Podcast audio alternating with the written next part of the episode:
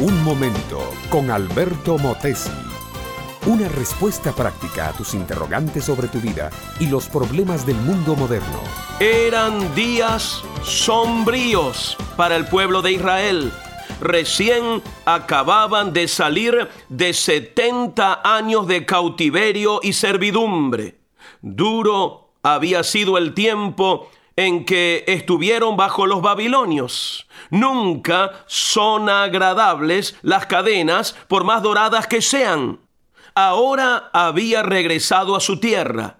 Eran unos cuantos en número, nada más. Buena parte seguía cautiva allá, donde había paganismo, adoración de imágenes y concupiscencia.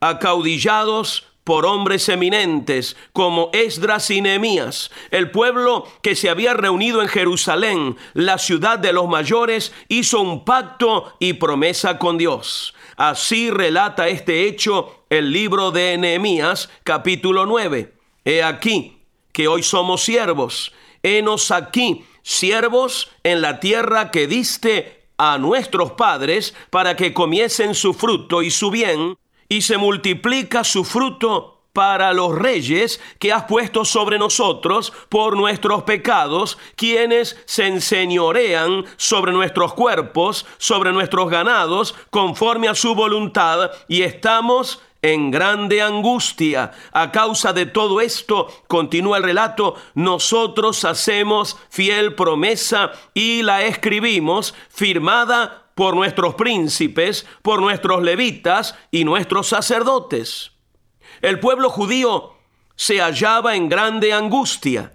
Era esclavo en su propia tierra. Reyes extranjeros los gobernaban. El producto de sus ganados y sus tierras de labranza iba para enriquecer a sus opresores. Sus niños y sus mujeres tenían que servir al extranjero sin paga ni recompensa.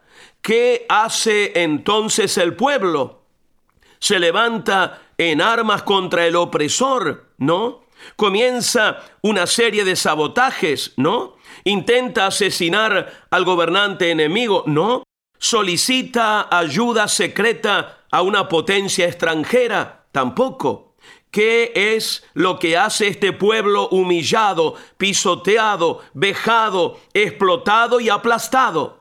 Se pone de rodillas ante Dios y promete enmendar sus caminos y corregir su vida.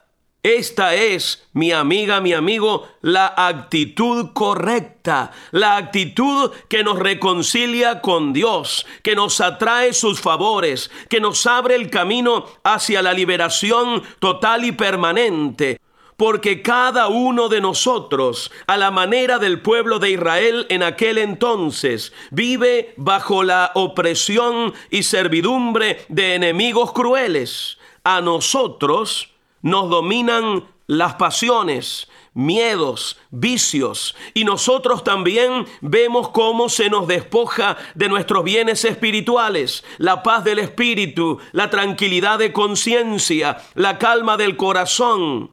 ¿Cuál debe ser nuestra actitud? Levantarnos en rebeldía contra Dios, protestar contra el cielo o el destino.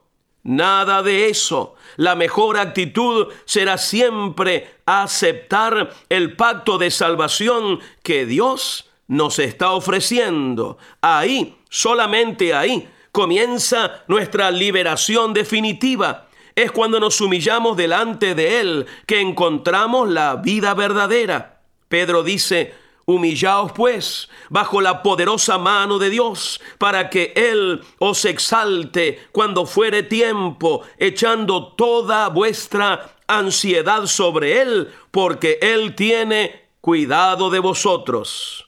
Este, mi amiga, mi amigo, es el camino de Dios. Cuando le buscamos de corazón, encontramos todo lo que necesitamos. Este fue Un Momento con Alberto Motesi. Educación que transforma. ¿Te quieres preparar mejor? Visita Facebook y busca Alberto Motesi University.